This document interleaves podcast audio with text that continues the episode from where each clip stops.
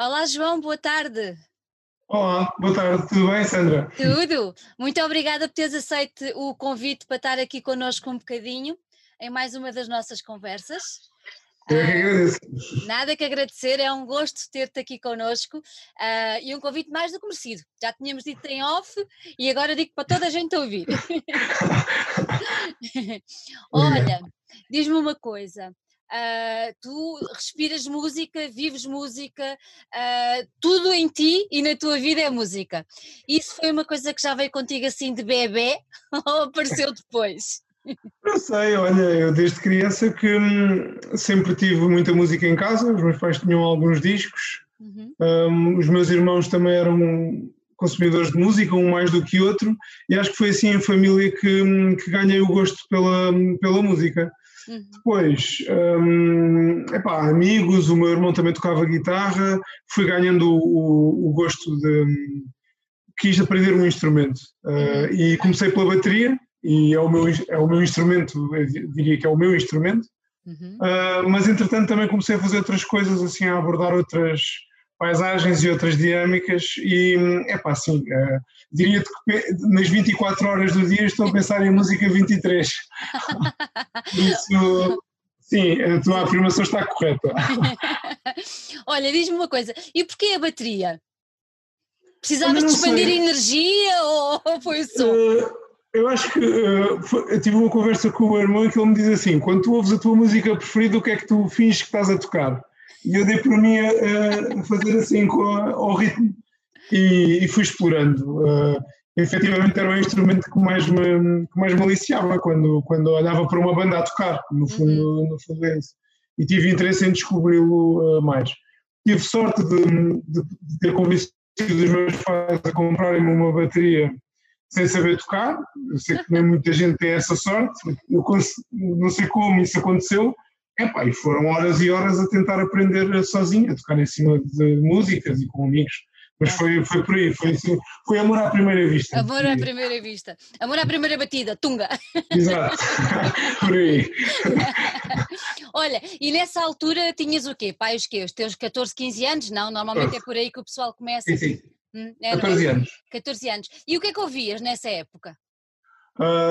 Nessa altura ouvia aquele, um, aquele rock metal que, que a malta alternativa da escola gostava. Havia ali uma cisão, na, mas na minha altura era ali quase o género. A malta gostava do pop, depois havia a malta que gostava dos Metallica, dos ACDC, dos Megadeth e, dessa, e dos Sepultura. E tu estavas nessa onda? Sim, era mais essa onda, aquela, aquela onda mais agressiva. Entretanto, o meu irmão mostrou-me mostrou-me uma, uma onda mais punk, mas aquela, toda aquela vertente Sonic Youth e uhum. Pixies, não, não ainda uma coisa mais, mais underground, mas depois, à medida que fui, que fui crescendo, uh, amigos apresentaram-me à cena punk hardcore e foi aí que fiz o meu, comecei a fazer o meu percurso como, como baterista. Fiz, fiz uma, formei uma banda com amigos em 2001, que eram os of the Dead, uhum. e, hum, e, e tocámos bastante, e até lá fora. Andaram lá fora, pois, exato. Sim, sim, sim. Foi assim uma, uma, foi uma escola. Foi uma escola. Uh, essa banda foi uma escola, sim. Olha, e antes de estares em cima do palco, ainda como público, lembras-te do primeiro concerto a que foste? Acho que foi. Um, quer dizer, os concertos de jardim não me lembro. Mas lembro-me perfeitamente do, hum. do, do como o primeiro concerto, que foi Pesticida. Ah, uau! Mas era muito miúdo. Eras muito assim, umas festas uh, e fui com os meus pais, eles foram para o outro lado e assim fiquei assim de boca aberta a ver aquilo, de género. Uau, o que é que está aqui a passar? É muito giro quando isso acontece, não é? Uma pessoa fica ali completamente. Parece que abre assim um mundo do o que é que está aqui a passar. E pá, foi, foi importante, foi importante, tanto que ainda me lembro. Dos outros não me lembro. marcou-te, esse marcou-te, esse marcou-te. Marcou-me, marcou-me. Olha, e depois compraste um disco deles ou qual foi assim o primeiro disco que compraste?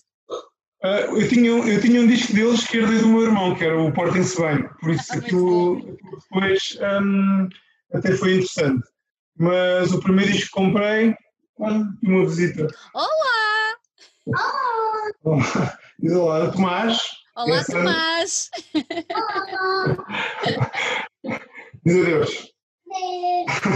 Então, o primeiro disco. disco. Uhum. Sim, então, eu tinha, eu tinha um em casa, um disco dos pesticidas, depois fui ouvir com atenção, porque reparei que o meu irmão tinha lá isso, mas o primeiro disco que comprei meu, com, assim, com o meu dinheiro, em que fui à loja comprar, uh -huh.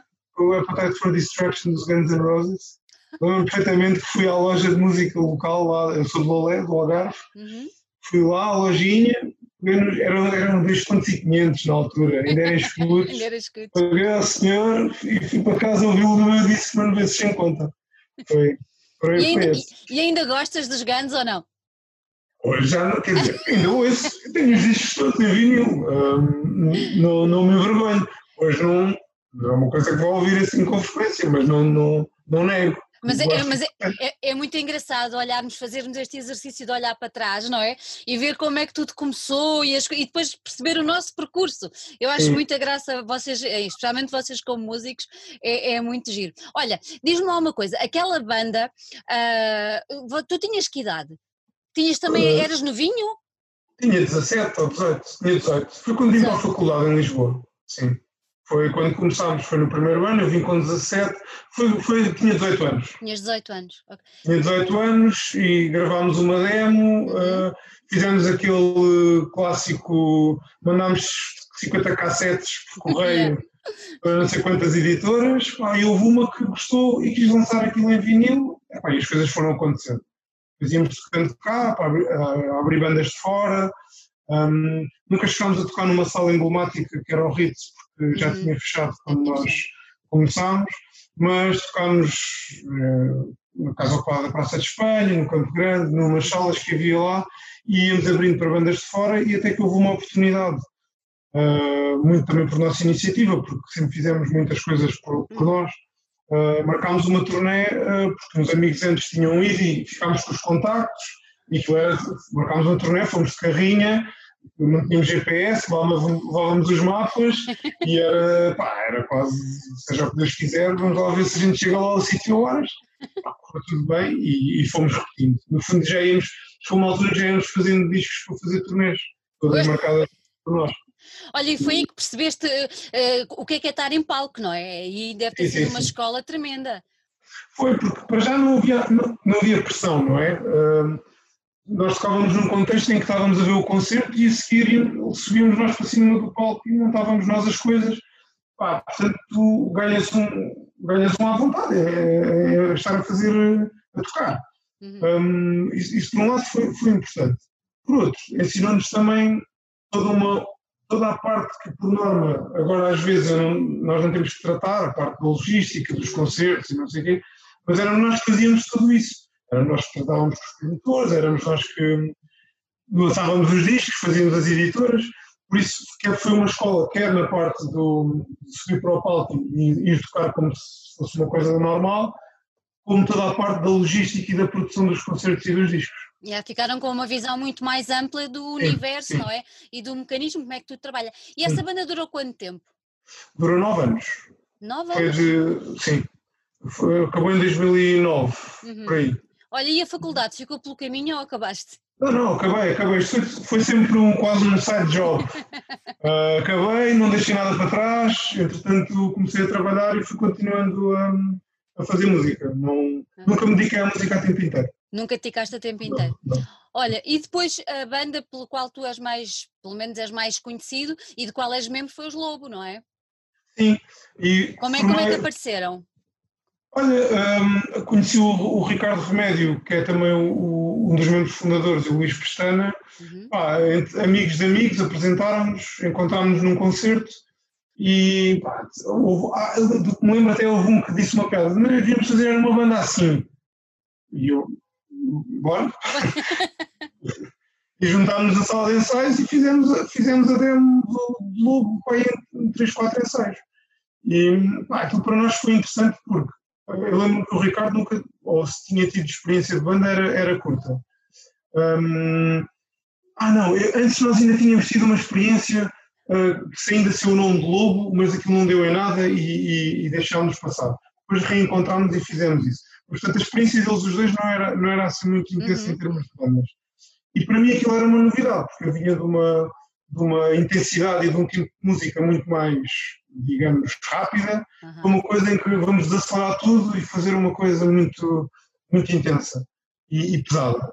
Epá, e aquilo pegou. Eu acho que, não sei explicar bem como cá, eh, mas eh, muita gente gostou daquilo. Eh, nós até, nós até hum, quando começámos a tocar, se calhar por via de eu estar nos Delta na altura, banda, as bandas com, que nós, com quem nós tocámos no primeiro concerto eram bandas de hardcore uhum. e era até estranho o Lobo estar ali no meio de uma coisa assim diferente.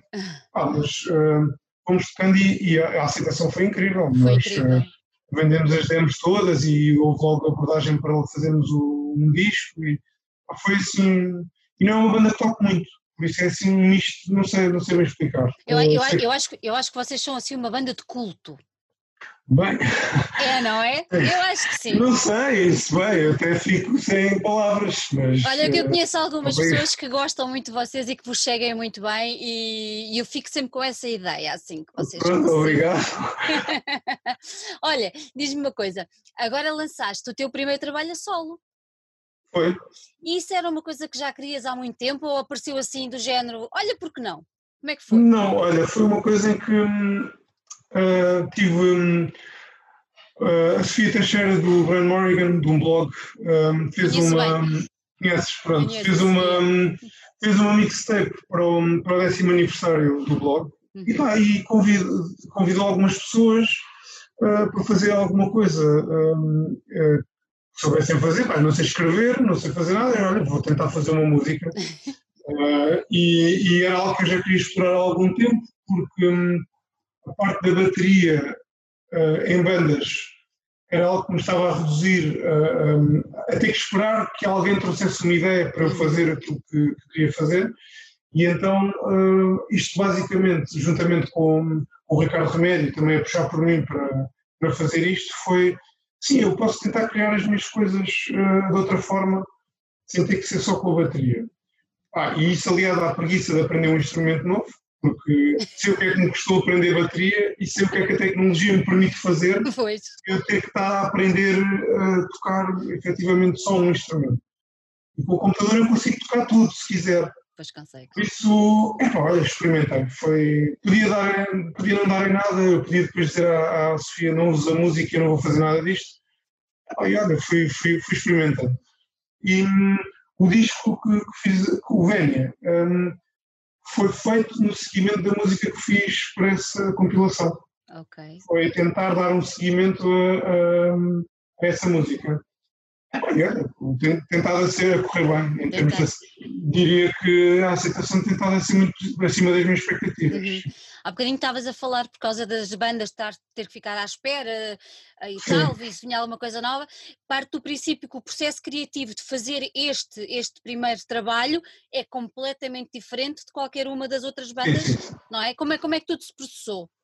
Sim, um, repara, em bandas, quer dizer, depois depende da banda e do teu papel em cada uma delas. Exatamente. Se, se fores um membro, uh, depois há, há, quase, entre aspas, uma hierarquia simbólica dentro da banda e há, há, todo um conjunto de papéis que está definido, mesmo que não tenha, não tenha no papel ou falado, a gente já entende como é que ele funciona. Ah, e numas eu limito-me com a bateria, noutras limito-me a tocar coisas que já me dão para eu tocar, noutras tenho que criar as baterias, mas é sempre uma portanto, um papel muito ligado à percussão. Uhum. eu aqui quis, quis, explorar completamente, ter a folha em branco e, ok, já sei a bateria, mas o que é que eu, o que é que eu vou fazer um, pela minha cabeça? E, epá, e saiu isso, saiu aquilo. E, e fiquei contente com o resultado e depois comecei a entrar em, em luta interna do género. Uhum. Eu agora tenho que fazer sempre isto, tenho que fazer coisas deste género. E entretanto, ainda estava a meio do processo, tive a oportunidade de fazer umas remixes para o, para o Forest Fires, que é o Pedro Barceló, que também é do Slobo, é o projeto dele, e foi quem, quem me ajudou a misturar e masterizar o disco. Ah, e eu aí fiz uma coisa completamente diferente, uma estética completamente diferente. E cheguei à conclusão que o fio condutor do projeto com o meu nome é o meu nome. Então, é o que me fazer na altura e não, e não é um estilo ou uma abordagem, ou agora tem que ser sempre pesado, lento, industrial, com 8 minutos. Não, é o que tiver que ser na altura. Uh, Isso pode ser bom ou mau, mas é assim que eu, que eu vou abordar esta, pelo menos esta parte da, da minha ligação à música. Uhum. Olha, és uma pessoa perfeccionista naquilo que fazes ou, ou não? É pá, sou uma pessoa muito autocrítica e que muito negativa, um, que procuro, quando me mandam aquilo que eu fiz, vou, se for preciso, vou ver primeiro o que é que está tudo mal para corrigir. Uh, não, é, mas isso tem a ver com a personalidade, já estou sempre a ver o que é que podia estar melhor. É.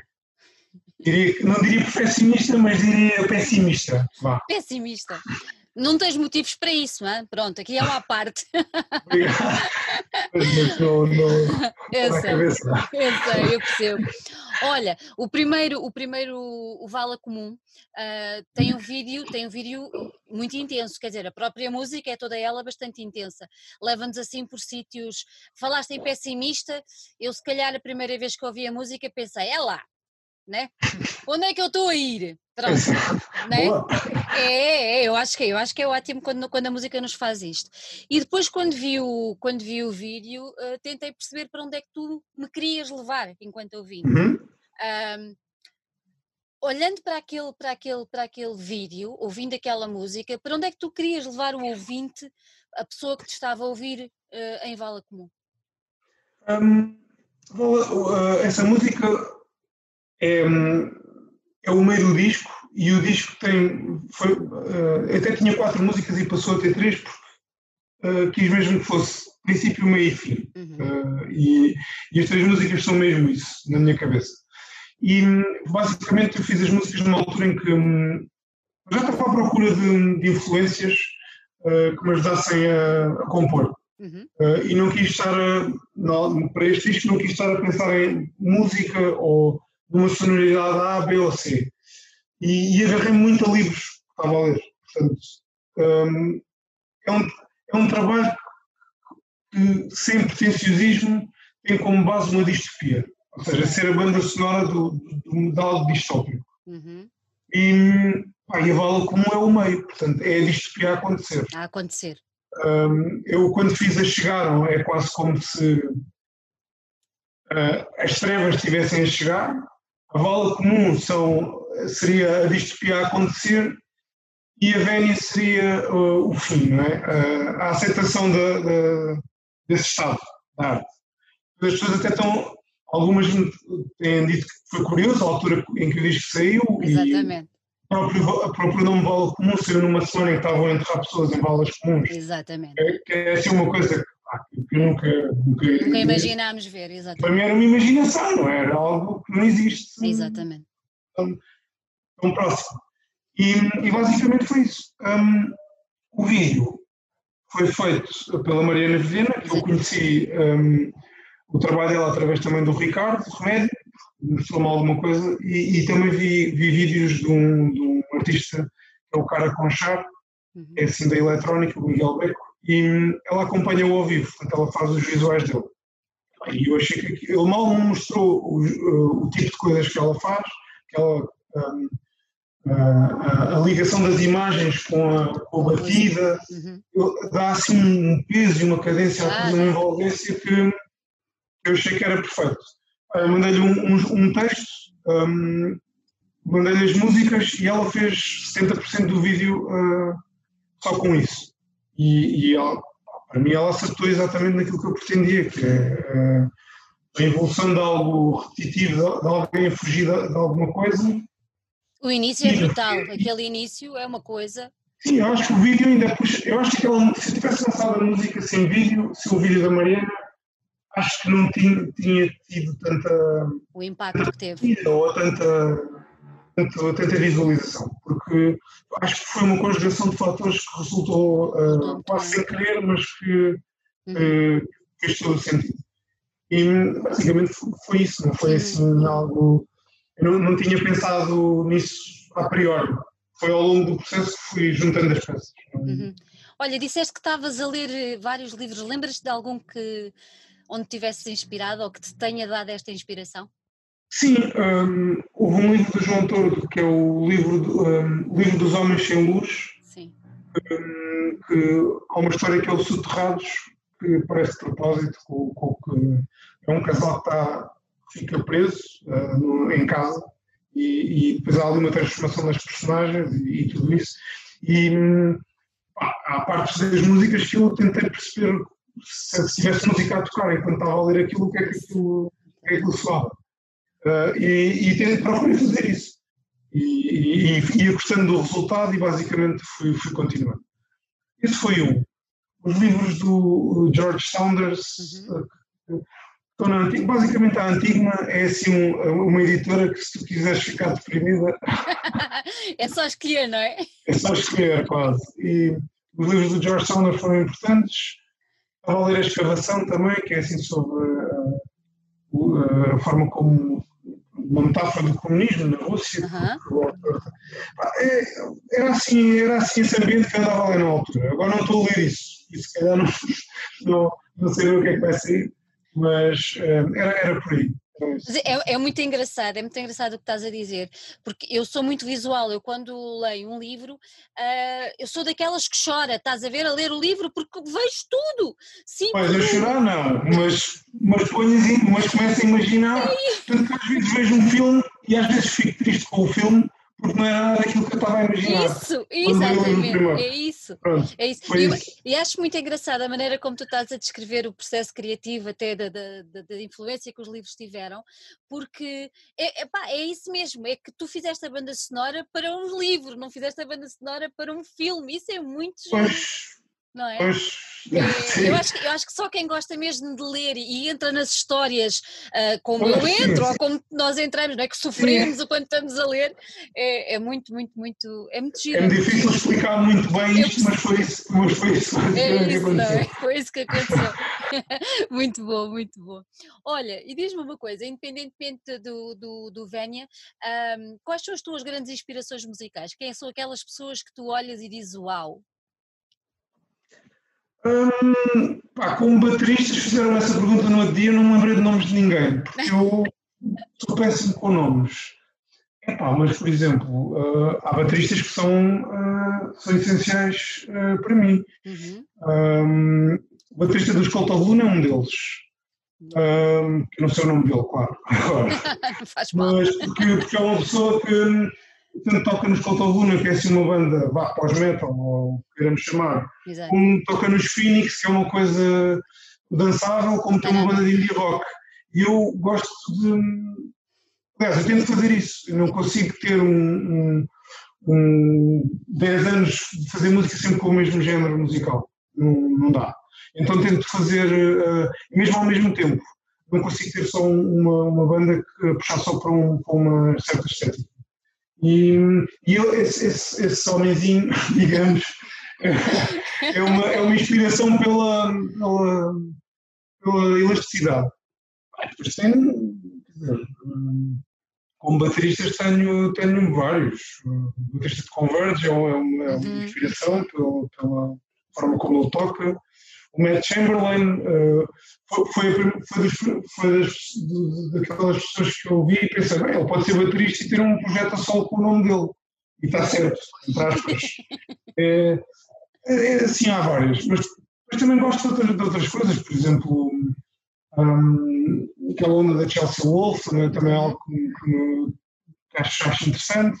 Uh, toda aquela estética gótica, mas depois uma coisa meio folk, acho interessante. Uhum. Ah, depois também as coisas eletrónicas, por isso não tenho assim uma uhum. figura ou duas de referência, gosto de muita coisa. Uhum. Olha, falaste agora que participas em vários projetos e tudo mais. Um dos últimos foi com, com o Hélio, não é? Do Linda Martini. Sim, sim. Muito engraçado. Sim. Muito, muito, o projeto dele também está muito, muito giro. Uh, e é muito engraçado, tu aplicaste a palavra que eu ia aplicar mesmo em relação a ti, porque eu pensei assim, ele é flexível. Não, não, ele é elástico, não é? Porque tu acabas por ser, não é? É muita elasticidade, muita flexibilidade para conseguires um, entrar em vários, em vários géneros e tudo mais. Isso é uma coisa que te dá gozo, não é? Isso sim. Um, desde, desde que comecei a ouvir música que tentei não ouvir só um género musical, ou ficar... Uh, quando és miúdo, ouves aquilo e ouves durante algum tempo determinadas coisas por, por variados motivos. Mas à medida que vais tocando e vais aprendendo a tocar, eu tanto aprendi a tocar com os placebo como com os metálicos com os. portanto, eu levava tudo para os fones para tentar perceber. E, pá, e hoje em dia uh, eu continuo a ouvir, a ouvir, música dessa maneira. As, as minhas playlists são um bocado esquizofrénicas, porque passam de coisas assim, do, gótico para indie muito rapidamente, ou grandes exemplos. E eu tento, tento aplicar esse, esse, esse, esse ideal aos projetos. Uh, tenho youths que toca quando vai faz anos, mas que é assim uma coisa mais punk rock. Toco o Joel do Norte ao vivo, que é assim, digamos, mais gótico. Tá? Toco os Lobo, que é uma coisa completamente diferente. Fiz aquilo que fiz, não tem nada a ver. Tem nada a ver.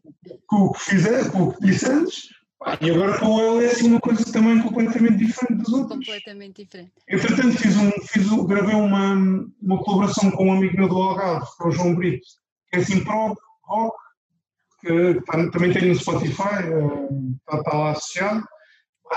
Vou tentando fazer coisas completamente diferentes, para não cair na, na inércia de, e, e para me tentar pôr à prova, não é? Quando sinto pois. aquela coisinha, quando sinto um vizinho miudinho porque não estou à vontade, quer dizer que aquilo está a funcionar. Aí é que está, pois aí é que está bom. Olha, sim, sim. Lançaste, lançaste o trabalho durante, durante a pandemia. Alguma vez pensaste voltar atrás, ou seja, recolher e não lançar nesta altura? Não, não. não. Um, uh, lancei na pandemia. É, é, foi-me indiferente. Uhum. Mas já uh, achei que uh, o tipo de trabalho que era, quem ia gostar ou quem ia ouvir, ia ouvir de qualquer das. De qualquer forma, exato. Sim, não ia ser aquelas coisas que não, não pensei que fosse para uma grande escala, nunca, nunca pensei que, que o disco fosse, fosse muita gente. Uhum. E até estava a ser para mais gente do que eu estava à espera. E, e, não me fez sentido adiar uma coisa. E até porque depois acho, acho que daqui a uns tempos toda a gente vai lançar tudo. E, e, vai ser um, uma saturação e até poderia ter um efeito inverso. E, depois olhei para a capa, para o disco e para o vídeo e pensei, pá, acho que é o momento se há um momento, um contexto em que isto faz sentido e, que as pessoas vão casar o contexto com, com o disco, é agora. É agora. Eu, sim. Exatamente. Sim. Olha, e diz-me outra coisa, não havendo concertos para já, há aí umas, umas, umas hipóteses, umas coisas giras, por exemplo, que a Antena 3 vai fazer agora, que lançaram ontem o, o alinhamento e tudo mais, não havendo concertos, como é que estás a pensar fazer o, o, a promoção do, do disco? Do, ou, não, ou, não, pensavas ter concertos a solo? Não sei, eu, aliás, eu para aquilo, eu como tenho tantos concertos com, com, com os outros projetos, Sim. nem estava a pensar muito em concertos para este. Não é uma coisa que eu fecho a porta. Mas também não é uma coisa que eu quero fazer sozinho. Ou seja, okay. eu acho que aquilo faria sentido uh, com, com, com visuais uh -huh. e com músicos a tocar comigo. Okay. Um, por isso seria algo que eu iria preparar caso, caso tenha um convite que faça sentido. Não, não estava muito numa de, de, de tentar, até porque já tenho outros, outros, outros projetos que tocam. É só por isso. Se não tivesse, iria fazer. Gosto de ficar ao vivo, é? um, e para já estou à espera se há alguma coisa que aparece que me faça sentido montar um, montar. espetáculo. Olha, estás com saudades de tocar em cima do palco, tocar ao vivo? Uh, ainda há pouco tempo estive a tocar com ele, porque ele um, teve, teve uma. Mas dizer, estive a tocar com ele, mas estivemos a gravar um, um, um showcase para, um, uhum. ser transmitido na, na, internet. Não é a mesma coisa. Não é a mesma coisa, pois. Mas já estava a matar as saudades. mas não é a mesma coisa, não é a mesma coisa estar a tocar sem, sem, sem público. Mas sim, já tenho, já tenho saudades de dar um, um concerto à antiga. À antiga. À antiga.